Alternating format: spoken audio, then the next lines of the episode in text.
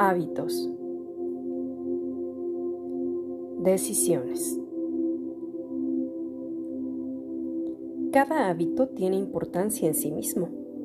Y es así que con el tiempo lo que preferimos comer, lo que repetimos a nuestros hijos cada noche, si ahorramos o no, la frecuencia en que practicamos ejercicio, nuestras rutinas en general. Todo, absolutamente todo, tiene un profundo impacto en nuestra salud, en la productividad, en la seguridad económica, pero sobre todo, en la felicidad.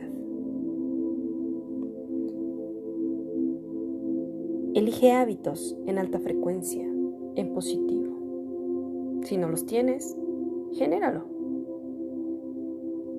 Yo soy tu amiga, Annie Hirun. Gracias, gracias, gracias.